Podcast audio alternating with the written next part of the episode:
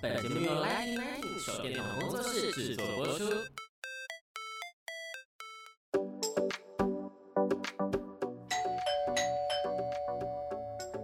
Hello，老师，准备好了吗？那就赶快来跟我们分享你想说的事吧。老师大声公。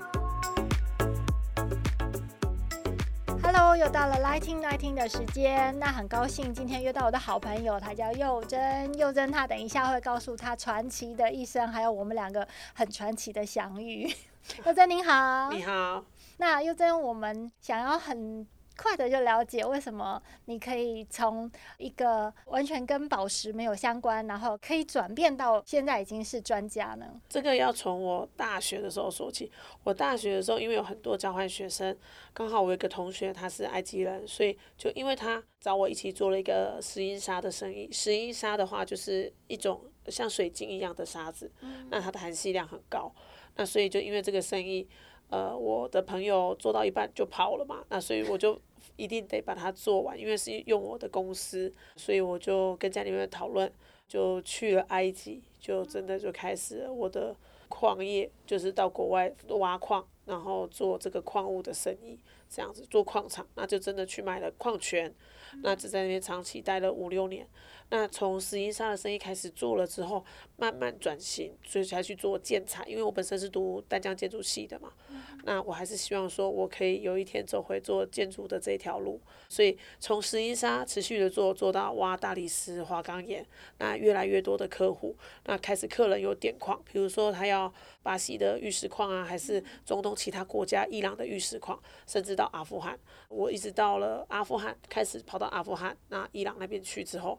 开始有非常多的客户，那我就定点开了第二间公司，在巴基斯坦。巴基斯坦这边的话，就是有非常非常的多的宝矿石。那我挖着大理石、花岗岩的时候，挖着挖着就真的就挖到了宝石。那当初一开始挖到宝石的时候，其实也不知道。我合伙人的爸爸就告诉我：“诶，你非常幸运啊，就是老天爷非常爱你，让你有机会挖到宝石，你就来做宝石的生意吧。”我一开始。我的印象，我还拒绝了我和我的爸爸好几次。我说：“哦，这个我不懂，太难了，我也不知道怎么卖这个东西，我还是认真的做矿就好。”后来就是真的，我觉得老天爷真的给我开一扇窗，让我原本现有的客户开始知道我在中东一段时间了嘛，他们也突然就不知道为什么开始想要找宝石，就请我帮他找。客人既然提出要求，我就认真去做，所以我就开始帮他们挑宝石，然后挑当中也在学。我学的对象当然就是比较上游嘛，都是矿区，然后都是一些老的矿主，所以他们教我的真的是非常非常多，学到的经验很快。就因为这样子进到了宝石矿业，从大理石、石英砂跳进了宝石矿业，最后就是。嗯，因为开始挖了很多宝石的矿嘛，那我要怎么办？对，就不知道要怎么办。然后因为出口到中国，主要是出口到中国就没有后续的，就卖出去了嘛。对。但是还是有一些比较好的宝石。我合伙爸爸那时候就介绍我认识一个人，他就说你一定要去认识一个，我带你去认识一个人，这个人非常厉害，是一个很厉害的切割师傅，但是他现在在泰国。我就说你去就好了，我就雇矿去。他就说不行，你得自己去，他就是一个传奇人物。我就说好吧，那需要多久的时间？他说一天就可以。我就说好，那我们就订机票去，去了泰国，见的这一位先生就是我现在的先生。有没有天意？对，那我来碰到你的天命 真实。我来说一下，我跟我先生他这是有多传奇。其实我到现在我才知道，他那天根本就是大迟到。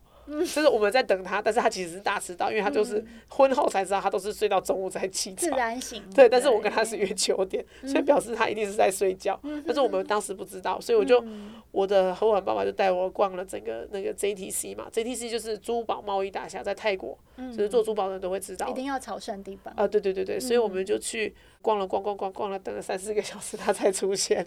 那他出现之后，我们就坐下来，真实的互相介绍一下，最后就。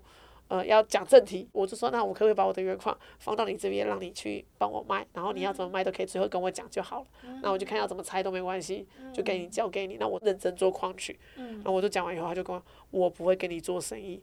我就说，为什么呢？其实我心里面蛮不高兴，我想说怎么会这样子，都讲好？对，我就 特别飞过去。我老公当时就讲了一句，就是我很想 翻白眼的话，他就说，你知道吗？因为我的就是你的，你就是我的老婆，所以我们不做生意。然后傻眼。对，反正就是非常非常，因为他太直接。然后我说你在开玩笑吗？他说不不，我不开玩笑，我是非常认真的。你看我在开玩笑吗？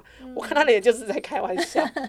后来我合伙的爸爸。他当时也是蛮吃惊的，就觉得哎、欸，怎么我先生会这么直接？后来也就真的 没有几个月就结婚了，对，所以就嗯，他就跟着我回台湾。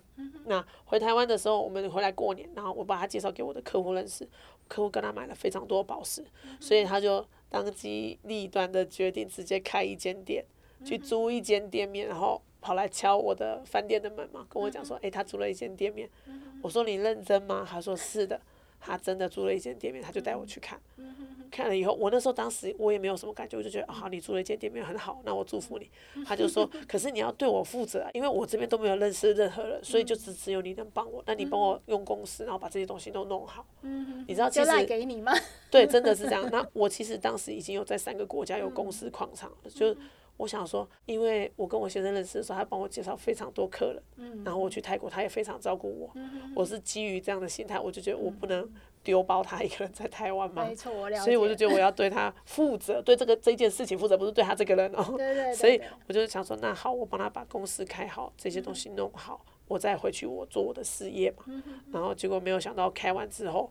就是东西都搬了好几次，那宝石也都搬来台湾店面都用好了。嗯、他就说那要开幕啊，要剪彩啊，嗯、要杀羊啊，要串团还要杀羊。我说，对，我说台湾没办法杀羊。不行哦。我说这个不行，我怕等下警察回来。对。然后他就说，那可以请家长来，要剪彩，要帮他祷告，他才会幸运。嗯、我就说那我要请谁？他说请我爸爸妈妈。嗯、我就说那我得问一下，因为他们也很忙嘛。嗯、后来。我没有想到问我爸爸，我爸爸妈妈竟然说好，然后就坐高铁上来了。上来就剪彩，祝福完，祷告完以后，我先生就跟我爸讲，那时候还不是先生嘛，他就跟我爸讲说说，还叫我翻译，就是说你帮我翻译一下，我要跟伯伯讲话。我就说哦好，你讲。他就说我要娶你女儿，你看这些都是给你女儿的，我所有的一切都是给她的，你不用担心她，我一定会照顾得了她。哇，好浪漫哦！另外一种宝石的浪漫。对，然后他说我不管到哪里，就是他都会照顾我。然后另外一个就是今天，如果你让你的女儿嫁我，你就可以常常看到她，她就不会在国外。然后我爸就很感动，就哭了，你知道吗？我就问我爸，我说你太太夸张，你怎么了？他就说其实他很想我。但是又不敢跟我讲，说说他很想我。你爸爸比他还要高兴。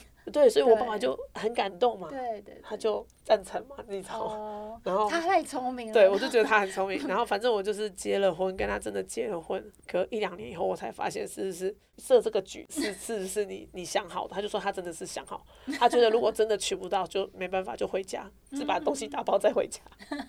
他就说，所以事实证明他又娶到了。然后这就是我的一个 因为宝石的缘分，然后变到现在。那后来为什么变成一个达人呢？主要还有很多原因，是因为我先生他是真的非常非常的厉害。对，你的先生的故事其实也很感动哦。他其实从很小很小就是用小小手在宝石切割，对，对不对？这个如果说以在台湾或亚洲可能看不到这样的画面，嗯，可是因为我在呃这些珠宝产地国家非常久了，其实小孩子。很小就学切割，然后做工师傅的非常非常多，因为他们是需要养家糊口，所以他学一份专业，好的专业是可以对家里面带来很大的帮助。那他在小的时候就是这样，他在五岁的时候就开始学切宝石。大家都很难想象台湾的五岁小孩在做什么。对，然后我先生就是我的公公，在他四岁的时候就过世了。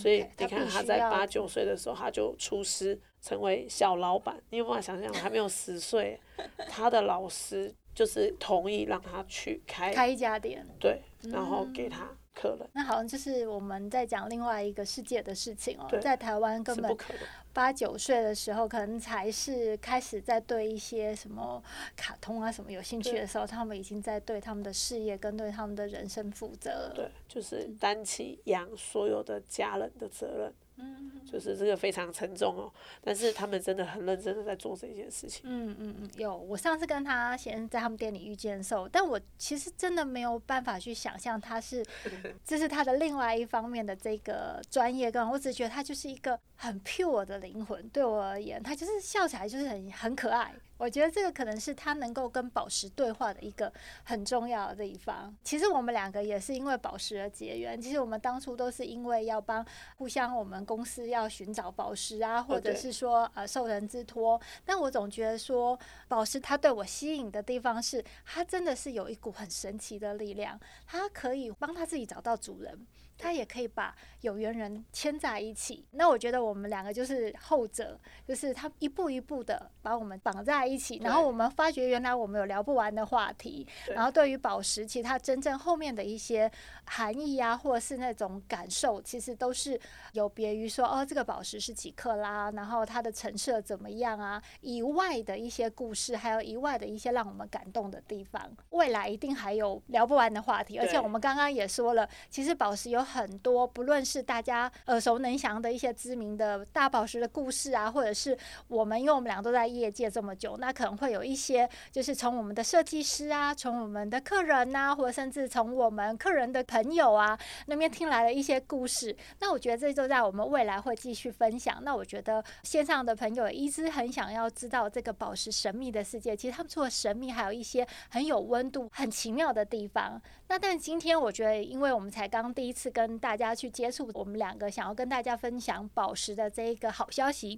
初次的人都会想要知道说，如果我这一生，比如说啊，这是我毕业，或者这是我的一个成年礼，或者是升职，像现在很多的女性，她其实很自主，就我有我升成一个小老板了哇，或者是小主管了，我要犒赏我自己。那以你达人的身份的话，你会给这样子第一个珠宝什么样的建议？就是我采购第一个珠。宝，我人生第一个宝石，我觉得可以去依照你的年纪，然后跟你现在的预算的金额下去选一个，它是可以有相对应价值的，而不是是以品牌的饰品下去选择。嗯哼哼哼，你去收藏一件真的，呃，不要讲说说是呃轻珠宝也可以，或者是贵重一点的宝石也可以，但是就是不要选的是廉价的饰品。嗯，你去先去了解之后，我觉得不一定一定要买红蓝宝珠母绿钻石。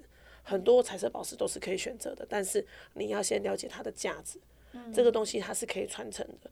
就像我讲的，就是我以前年轻的时候，我也很喜欢买饰品，可是这些东西它没办法传承，你不可能三十年以后送给你的女儿，一两年它就坏了。嗯，可是你花一样的钱，或甚至多一点的钱，给你自己这件珠宝或这个饰品，呃，这件珠宝带来一个纪念的价值之后，它可以传承。它时间久了以后，它还升值，我觉得这个才是一个好的选择。所以，我们宁可买的精，然后买的优质，但是它未来是可以陪伴你很久，甚至陪伴你未来的家人。对，我觉得这倒是一个很好的思考点哦，因为现在毕竟选择性很多，不论线上线下实体店铺，让我们不知道怎么选择，其实是这样子。对。那我们刚刚聊完女生，那男生也不能忽略，因为现在都是女男平等嘛。那男生的话，通常你会建议他们去选什么样的宝石，或者是选什么样子的饰品？男生的话，我觉得，嗯、呃，我建议男生如果在开始慢慢有存款，然后有或者是有一个年终奖金。他可能有一笔比较多的资金，他想要来投资宝石的时候，他可以选择比较好一点的宝石。因为男生他其实他做出来的饰品，他的用金量会比较大，因为比女生来的重嘛。对，至少他的戒围。对，所以他一定是他相对应的宝石，他可能我觉得大一点会比较好，而且增值的空间可能也是比较大的。嗯，对。那像切割呢？比如切割，其实我觉得。不要找切割太差的，就是之后我们可以分享怎么样是切割好，怎么样是切割不好的宝石。嗯嗯、那我觉得基本上我现在大部分的客户他们会比较想要找的，可能大部分是蓝宝石。比较年轻的男生，呃，年纪大一点的，有可能他会选红宝石。男生选红宝石非常多。嗯，那他的台不就要是用 K 金台？对对，大部分都是用 K 金台。嗯、其实还是会建议客人选择 K 金台。K 线台毕竟它是比较坚固的嘛，然后另外一个它是相对应的保值，你镶上去的钻石啊、宝石可以有受到良好的保护，就是它不会降价嘛，它只会往上涨而已，就是跟宝石本身一样，它是会上涨的，所以我觉得这个是比较好的一个选择。我觉得还蛮特别的，因为我以为你讲完蓝宝之后会是祖母绿，结果没有想到是红宝。红宝石真的，一开始我也觉得，哎，应该是喜欢蓝色比较多，嗯可是年纪越大，他就会选红宝石。哦那如果说地域性不同，嗯，就比如说台湾，应该是说大家如果想招财，都会选黄宝石，啊，倒是真的。哦，黄宝，男生戴黄宝石的很多。我觉得这个可以作为以后我们可以介绍给我们先生的一个参考。对对对对，哎、嗯，那我有注意到你手上的这一颗，嗯、对我每次 我觉得你可以跟大家就是讲一下，对，讲一下他的故事，作为我们第一个故事的开端。好，其实我平常很少在戴戒指，你认识我那么久，我一直都戴这个，对不对？嗯，没错。这个其实是纪念我的第一个小孩，我第一个小孩已经没有在我身边。我跟我先生的婚戒，我们选好宝石也切好，但现在都还没有做出来。哦就是裸石两颗放着，嗯，那但是生每一个小孩都有选一颗宝石给这个小孩，其实不是送我，是我们两个有决定要做这件事，其实生小孩前就决定的。那这一颗为什么会一直带在身上？因为这个真的是我们心里面的一个遗憾，但是我们是为了去祖母绿的矿，然后刚好开采祖母选到了一颗，就是这一颗在我手上这一颗，我非常喜欢这个。我看到这颗石头的时候，我儿子当时就一直踢着我肚子。他那时候七个月大，在我肚子里面，他就是踢我肚子，我第一次感觉到他在踢我。然后我就跟我老公讲，我老公不相信，他就觉得我想太多了。我就说，真的是我拿这颗石头他就踢我，我老公就拿，他就把手放在我肚上，他真的也踢他。他的就是这颗。我们就把那颗收了起来，就只有那颗，其他就卖掉了。那我看到那颗的时候，他就踢，然后后来。其实我们在那边就自己发生了一些小意外嘛，然后我小孩就突然就生出来了。那因为在巴基斯坦其实是有一些地方它没有小的加护病房，就是我们在的地区刚好没有，因为在矿区附近。生出来小朋友就没办法有良好的就是医疗，那小朋友在那边早产就是很难活下来，所以就变成说我们心里面的一个遗憾就是这他已经不在我们身边了嘛，但是我们希望他可以一直时时在陪我，对，所以就是只有。我把它带在身上，你看我身上不带其他珠宝，就是这是一个纪念。我的女儿跟我儿子都知道这个是哥哥，所以这个就是说珠宝有个它传承。它虽然有一些你的家人他不在你身边呢，但是你可以用另外一种方式形式，让他陪在你身边。如果你为你的小孩，还是为你的另外一半，他能不在你身边，其实这些东西你还是可以留下。你看到它，珠宝不会坏。嗯嗯嗯，对啊。而且我觉得，就是我不在跟你讲话的时候，目光就会余光就会一直往这边，对，就好像他在跟我讲话的 感觉。我觉得其实这也是呃，我这么多年在珠宝业的时候，我跟一个也是一个很资深的宝石的那个采集，他其实叫做也不叫采集，算是选购。那因为我在的那个品牌，它通常有第一权利可以选择所有的宝石，他选完之后，其他品牌才会进去。我说你是什么样的方式他去选？他说只要放宽心，你到那边宝石会告诉你。对，所以我那时候听了整个就后面头皮都发麻，想说哇，这是神秘的地方嘛？那可是我后来真的跟随着他的感觉去走的时候，我发觉，哎，我的客人还真的都是这样。有时候我们就觉得说。